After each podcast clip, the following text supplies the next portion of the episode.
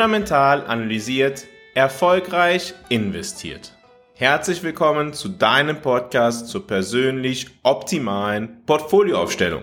Ich bin zuletzt immer wieder gefragt worden, mit dem Blick auf den Aktienmarkt, ergibt es denn noch Sinn, in die Unternehmen zu investieren, die jetzt eine so hohe Bewertung haben? Ergibt es wirklich Sinn, in Unternehmen wie Apple, Microsoft, was es auch immer sei, Facebook, Amazon zu investieren, die so teuer geworden sind? Oder macht es nicht jetzt Sinn, in kleinere Unternehmen zu investieren? Mit dieser Frage wollen wir uns heute in Podcast Folge 158 von Fundamental analysiert beschäftigen. Beim einfachen Blick auf die Aktienindizes, dann stellen wir fest, dass diese in den letzten Wochen noch einmal etwas angestiegen sind.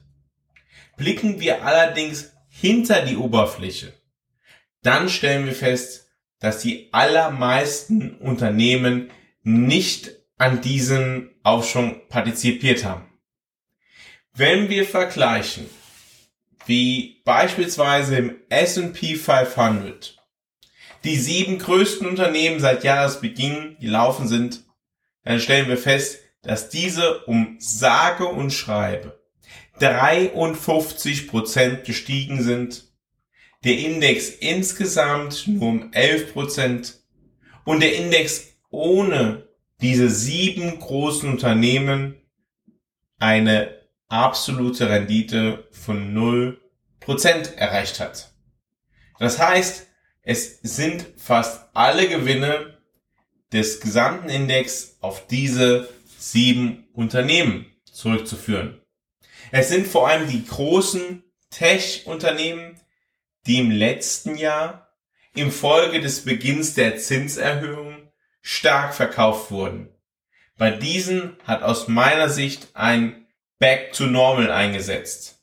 Man tut jetzt irgendwie so, als würden die hohen Zinsen verschwinden, aber eigentlich hat man jetzt, wenn man auf den Aktienmarkt schaut, noch ein viel höheres idiosynkratisches Risiko, also das Risiko, das einzelne Unternehmen betrifft. Also ein einzelunternehmensspezifisches Risiko. Und genau dieses Risiko war selten so hoch wie zurzeit. Vielleicht sogar noch nie so hoch wie zur jetzigen Zeit. Dieses Back to Normal dürfte allerdings kaum verwundern, haben sich doch die Anleger über die letzten 10 bis 15 Jahre daran gewöhnt, dass genau diese Unternehmen hohe Renditen bringen. Allerdings ist das jetzige Umfeld ein ganz anderes als das in den vergangenen 15 Jahren. Wir haben sehr starke Zinserhöhungen erlebt und wir stehen wahrscheinlich, das ist meine Überzeugung, vor einer Rezession. Blicken wir jedoch auf kleinere US-Unternehmen, dann sieht das Bild etwas anders aus, als wenn wir auf, ja, den S&P 500 schauen. Mittelgroße Unternehmen, die im S&P Midcap 400 gelistet sind, kommen beispielsweise schon nicht mehr auf eine positive Rendite. Diese haben im, dem, im vergangenen Jahr eine Rendite von minus 1% erzielt. Ist jetzt auch kein Riesenverlust, aber wir merken schon, hier verändert sich was. Blicken wir jedoch auf kleine Unternehmen, die im Core S&P Small Cap gelistet sind, dann stellen wir fest, dass wir schon bei minus 4% sind. Blicken wir auf Microcap-Unternehmen, also noch kleinere Unternehmen, dann sind die Verluste noch stärker. Und insbesondere schauen wir noch einmal auf den Core Small Cap ETF. Dann stellen wir fest, hey, das waren sogar auch mal minus 14% bis vor zwei Wochen. Das heißt, es hat zuletzt eine Rotation stattgefunden, wo Anleger gesagt haben, hey, wir rotieren jetzt raus aus großen Unternehmen und wir gehen jetzt rein in Kleinunternehmen. Und genau deshalb stellen wir uns ja heute auch die Frage, ob es sinnvoll ist, dass auch wir mit unseren Portfolios den Weg nachgehen, den wir jetzt in den letzten ein, zwei Wochen schon gesehen haben, eine Rotation rein in günstige kleine Unternehmen und raus aus größeren Unternehmen.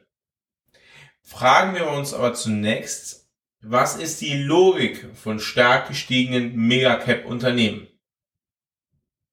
Stellen wir uns also die Frage, was Anleger bewegen könnte, Megacap-Unternehmen, also Unternehmen mit einer sehr großen Marktkapitalisierung zu präferieren. Megacap-Unternehmen wie Apple sind Unternehmen, ja, mit einer sehr großen Größe, die sind sehr etabliert in ihrer Branche und die haben eine hohe oder lange Erfolgsgeschichte. Sie verfügen über eine solide Marktposition, haben eine breite Kundenbasis und eine globale Präsenz. Und genau das vermittelt dann Anlegern ein gewisses Maß an Stabilität und Sicherheit, da diese Unternehmen weniger anfällig für potenzielle plötzliche Marktschwankungen oder wirtschaftliche Turbulenzen sein können. Ein zweiter Grund, der für Megacap-Unternehmen spricht, ist das Thema Vertrauen und Reputation. Megacap-Unternehmen sind oft bekannte Marken. Jeder kennt das iPhone und haben einen guten Ruf in der Öffentlichkeit aufgebaut. Dies kann bei Anlegern ein hohes Vertrauen schaffen, da sie das Vertra Unternehmen und seine Produkte oder Dienstleistungen kennen. Das Vertrauen in das Unternehmen und vor allem dann auch die Führungskräfte des Unternehmens kann halt dazu führen, dass Anleger langfristig auch in diese Unternehmen investieren. Ein dritter Punkt, der bei Megacap-Unternehmen zu beachten ist, ist die Dividendenpolitik oder die Aktienrückkaufpolitik. Ich verweise hier einmal auf die Podcast-Folge aus der vergangenen Woche. Unternehmen, die Dividendenzahlungen regelmäßig leisten, sind bei Aktionären beliebt. Anleger, die auf ja, laufende Erträge aus ihren Investitionen angewiesen sind, können den einfachen Weg gehen und auf Dividendenzahlungen zu setzen. Ein weiteres wichtiges Thema für Megacap-Unternehmen ist tatsächlich die institutionelle Unterstützung. Megacap-Unternehmen haben oft eine hohe Anziehungskraft auf institutionelle Investoren wie Investmentfonds, Pensionsfonds oder Versicherungsgesellschaften. Wer hat es nicht mal gehört, wenn ein, ja, ein Verkäufer von Investmentfonds sagt, ja, aber in diesem Fonds ist dann auch Apple vorhanden. Das ist, da ist jetzt auch, was weiß ich, äh, Microsoft drin, Facebook etc. Das heißt, es gibt auch einen Hang dazu, dass institutionelle Anleger auf große Megacap-Unternehmen setzen. Ebenso gilt das für Pensionsfonds, Versicherungsgesellschaften, die halt auch zu institutionellen Anlegern gehören, da aber wahrscheinlich eher aus den vorgenannten Gründen, da man halt das beispielsweise das Kreditausfallrisiko, insgesamt das Risiko bei diesen Unternehmen geringer einschätzt und dann auch bereit ist, einen höheren Preis zu zahlen. Das fünfte Thema bei Megacap-Unternehmen ist das langfristige Wachstumspotenzial. Obwohl Megacap-Unternehmen bereits eine große Größe erreicht haben, können sie immer noch langfristiges Wachstumspotenzial haben. Wie das im Einzelfall aussieht, naja, das wird es zu ermitteln gelten aber das Potenzial könnte vorhanden sein.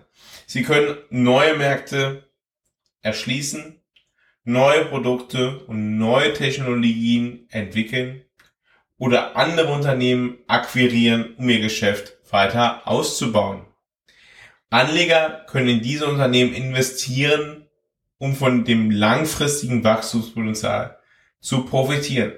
Es gibt also einige Punkte, die es logisch erscheinen lassen, dass Megacap-Unternehmen insbesondere im jetzigen Marktumfeld attraktiv sein können. Schaut man sich jedoch die Preise an, zu denen genau diese Unternehmen mittlerweile gehandelt werden, insbesondere beispielsweise im Verhältnis zum Gewinn, da liegt die Frage schon nahe, ob es nicht eine bessere Wahl gäbe. Fragen wir uns aber auch, in welcher Phase kleinere Unternehmen die bessere Investitionsentscheidung sind. Generell gibt es einige Zeiten, in denen Small Caps besser abschneiden können als Large Caps. Und ich möchte heute einmal drei Phasen nennen. Die erste Phase ist die Phase der wirtschaftlichen Erholung. Während einer wirtschaftlichen Erholungsphase nach einer Rezession tendieren Small Caps dazu, besser abzuschneiden als Großunternehmen. Dies liegt daran, dass sie in der Regel stärker von einer verbesserten Wirtschaftslage profitieren können, da sie oft auf dem inländischen Markt aktiv sind und flexibler auf Veränderungen reagieren können. Gehen wir einen Schritt zurück. In der Rezession sind Small Caps eher negativ betroffen. Warum? Weil sie sich nicht so einfach finanzieren können wie größere Unternehmen.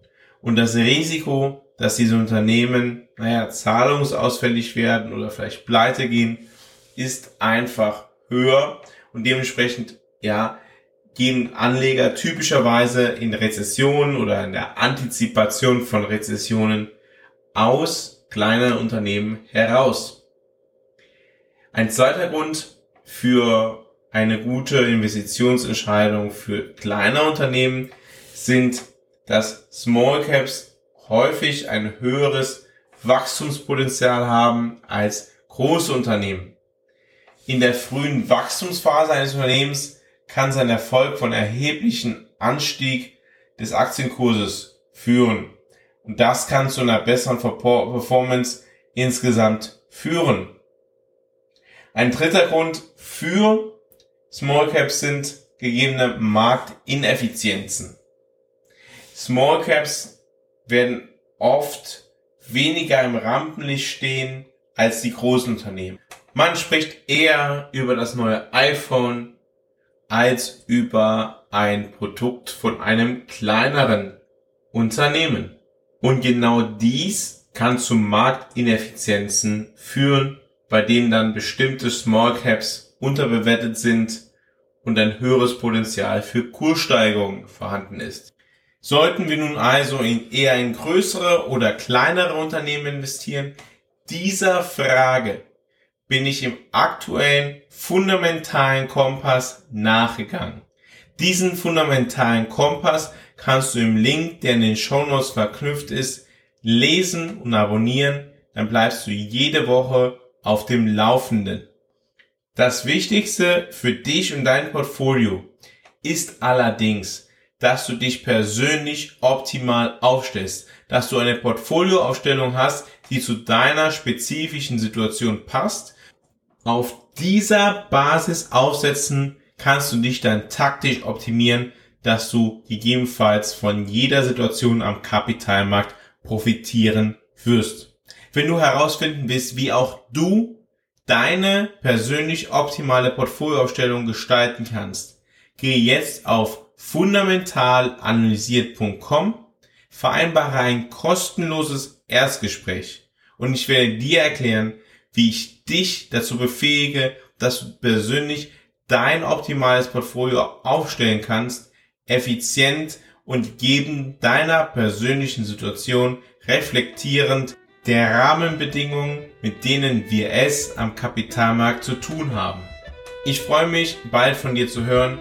Bis dahin verbleibe ich wie immer mit einem fundamental analysiert, erfolgreich investiert.